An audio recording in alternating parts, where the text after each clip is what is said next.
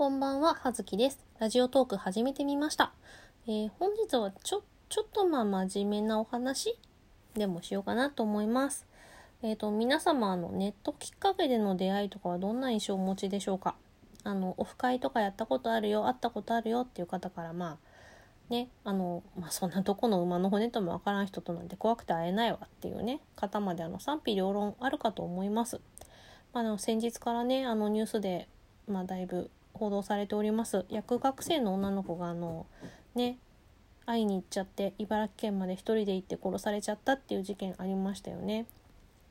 まあそんなこともまあ絡めて本日はお話ししたいと思います。よろしくお願いいたします。あの私があのインターネットというのを、まあ、始めたというか出会ったのがまあ二十数年前の話になりますね。まあ、その当時あのテレホタイムというものがありまして、まあ、それについてあの各自お調べください。えーでね、まあ、その時代はですねあの個人の運営のホームページとかあとチャットルームとかそういうのが多かったかなっていうイメージですね。で私はあのその当時付き合っていた彼氏さんが、まあ、好きだった作家さんの、えーファンが集まる、まあ、大手のファンサイトのチャットルームから、まあ、ネットの世界に入ったんですけどまあね当時の年齢で言えばあの、まあ、今回の事件の女の子と本当に大差ない年齢でした。でねまあねその時のその集まりはまあ2 3 0代ぐらいの社会人の方がまあメインだったんじゃないかなということもありましたがまあそんな中であのオフ会しようっていう話になりましてで地方の人もね当然いるんで、まあ、遠征組を含めてあの2日間開催でまあ1日目あの新宿で飲み会して2日目あのみんなで中華街行こうぜっていう感じの3 4 0人ぐらいのオフ会とかやったことがあります。まあねそんな中で会った人とはね今でも仲良くしてる人いますし、まあ、年賀状やり取りしたりとか、まあ、結婚した人もその中でいますね。うんまあ、そんな中でもやっぱりね人数がまあ来たのは3 4 0人だけど、まあ、いろんな人がいるわけですよ。まあオフ会もその1回きりじゃなかったし。でねやっぱりそんだけ人がいるとさまあ会う人会わない人もいるしまあね正直変な人もいないことはない。あとねチャラい人ももちろんいるしでまあ私はまあ保護者付き彼氏というね保護者付きでの参入だったんで、まあ、そこまで露骨ではなかったけど、まあ、それでもねやっぱりねうんちょっとちょっと下品な話するからさあのダメな人は15秒ぐらい飛ばしてくださいね。ねまあねぶっちゃけあの入れる穴とおっぱいがついてる若い女の子がさニコニコ愛想よくしよったら正直その別にそこまで可愛くなくても男は来ますからね。あのなんだったらあの世間連れしてないとかの方が敷居高くないからもう手出しやすいわけですよ。ね、これはもうほんとネットとか関係ないけど若い女の子は気をつけましょうね。というわけで まあねまあねそんな感じでねあと私あの他にもあのオンラインゲームあのしてたんですね。えー、とそれはあのその時のファンサイトで知り合ったまあその時はもうリアル友達になってましたけどの人たちと、まあ、あの初期のあの FF11 のオンラインとかをやっていました。でまあオンラインゲームする方はお分かりかと思いますけど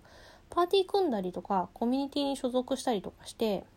まあボス戦とかさ、うん、まあちょっとめんどくさいクエストとかをさ攻略したりするじゃないですか。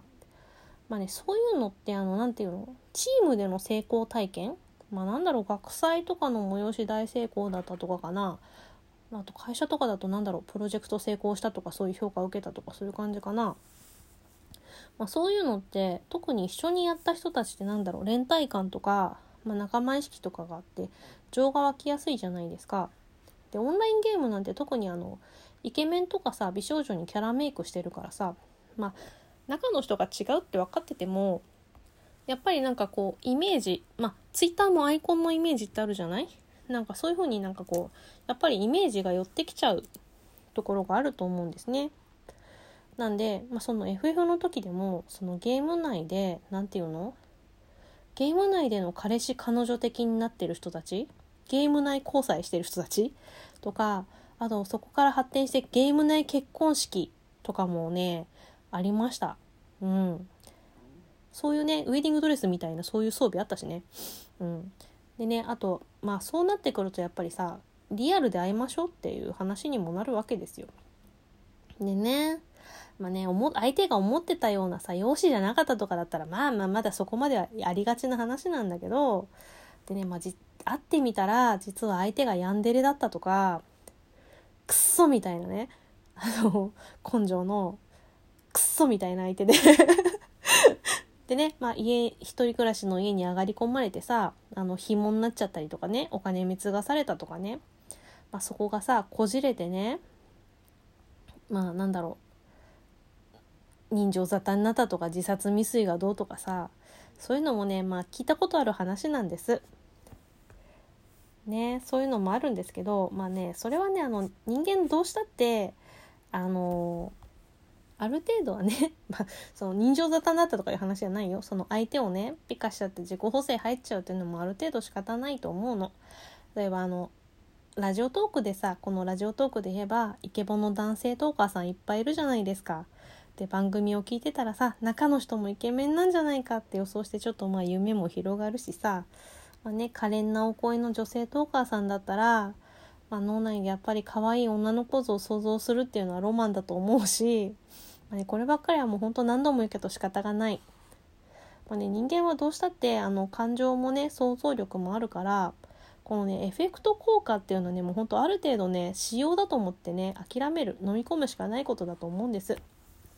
まあそれを踏まえて、まあ、今回の事件みたいんじゃないけどまあそのねネットの波の向こうにいるあの人と会えるチャンスかもしれないっていうねそういうねことが来た時しかも相手もまんざらでもなさそうだぞとやばいどうしようってまあそんな時あなたはどうしちゃいますかっていう話なんです。まあね、まあ、正直、まあ、出会いのきっかけが何であるかなんて今時さして重要なことではないと思うんです。今にしてもね学校とか職場で毎日会う人とはやっぱりこうなんだろう情報量というか判断材料とかねいうのはこうある程度フィルタリングされてくるし、まあ、だからといって直接対面してた人が安全かって言ったらそうじゃないことだって山ほどそういうケースがあると思うんで、ね、これ一概に言えないのはあの何とも言えないところなんですけど結局人のをね見る目をね育てなきゃいけないっていう話ではあるんですがまあそれでも会うよっていう話になった時にさあの、まあ、成人してる人はね、まあ、他人がとやかく言うことじゃないんですが、まあ、学生さんとか未成年の方は、まあ、特にね親御さんにもねいろいろ言われたらねまあさぞや煙たいことだろうとうっせえわっていうね気持ちもあって反発して逆張りしちゃうよっていうのもねちょっとわかるんだけどまあ、それを踏まえた上でも、まあ、大前提として、まあ、特に初対面の場合は相手と2人っきりとかもしくは相手の相手がグループで自分が1人とかそういう環境では絶対に合わない。と相手は相手のね家はもちろん、まあ、ホームグラウンドとかさそのね相手の相手のホームグラウンドとかに単独で踏み込まないことあともちろん自分の家に呼ぶのもまあ NG ですよ。まあね、これは本当最低ラインの話なので、ね、そんなことね気にしてたらね相手に失礼なんじゃないかとか相手がね気を悪くするんじゃないかとかねそういうのはねあのなしで気を悪くするような相手にはそもそも合わないが基地です。と言ってもここまで言ってもいやいやいやいやとねまるさんそんな人じゃないからとかね大丈夫って思うじゃない？ってねあなたはその人の人となりを知らないからそんなこと言うんでしょ？って。一般論と一緒にしてくくらないでよって。そうじゃない人だって世の中にたくさんいるんだから。思うでしょ？思うよね？わかる。まあね、でもね、相手がそんな人じゃないっていう幸運にすがるには、まあ、それに外した時のリスクが高すぎる。まあ、今回の事件を本当に振り返っていただきたい。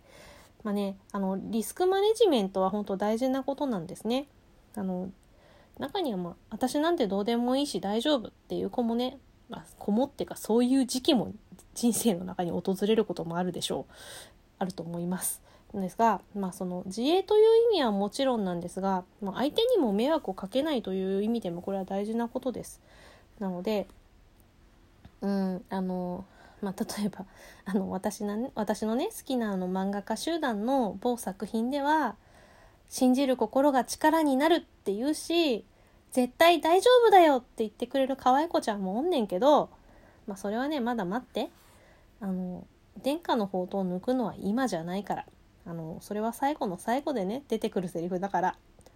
あの水戸黄門でね印籠を決めるのもさ遠山の金さんがさ遠山桜咲かせるのもクライマックスじゃない？なんで流行る気持ちを抑えてまあビクールの精神でいこうぜと。早漏は嫌われるぜと。まあね、あの人間関係のね距離をね縮めるのが雑な私が言えたことではないんですが本当そんなきりないと思うんですがうんまあじっくり慎重に仲を深めていくのでもいいではないかという気もしますね。まあねこのねトークをねむしろ20年前の自分に聞かせたいよ。あの時はね私にはねありがたいことに、まあ、そういうことにねもう気づいてまあさりげなく守ってくれるお兄さんお姉さんが周りにいたのでね怖い目に遭わなかっただけなんで、まあ、本当それはね幸運なことなんですね。うんまあもちろんなのでネットでそういうね優しい人たちにね出会うこともある。し危ない人に出会っちゃう。あの落ち武者みたいな人を引き当てちゃうこともある。これはね本当なんだろうね。そういうこともあるんだよ。なのでそんなわけで気をつけようっていう話でございました。ネット老人会の、えー、末端からお届けいたしました。本当あの亡くなってしまったお嬢さんのご冥福をお祈り申し上げます。ではではまあそんな感じで次回お会いできたら嬉しいです。はずきでした。失礼します。